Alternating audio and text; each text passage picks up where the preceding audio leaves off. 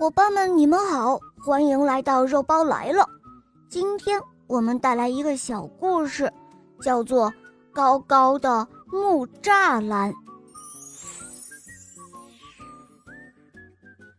小胖熊每次路过森林，都要在那儿坐一会儿，看看花草，听听鸟叫。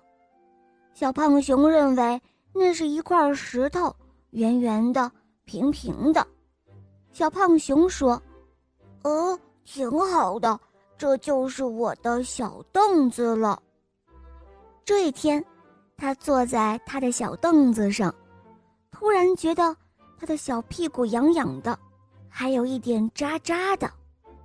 哦，刺儿扎进我的屁股里了，小胖熊嘟囔着：“不对，不对。”那是木桩长出了一根绿芽，一棵小灌木上有一只喜鹊，对他说道：“喜鹊还告诉小胖熊说，他说从前啊，他的家就在那棵树上，后来大树被人伐了，他的家也被毁了。”喜鹊说着，好伤心，好伤心，他每天。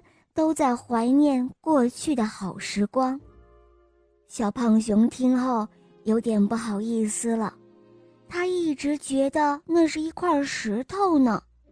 小胖熊说：“呃，小喜鹊，别难过了，我再还给你一个家好吗？”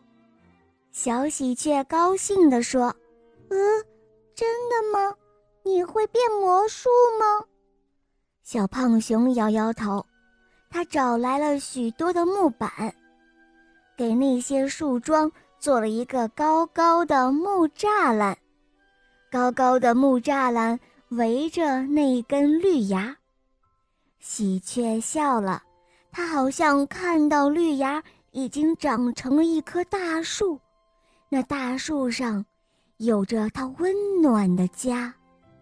好了，伙伴们。今天的故事就讲到这儿了，明天我们继续收听小肉包故事哦，ももた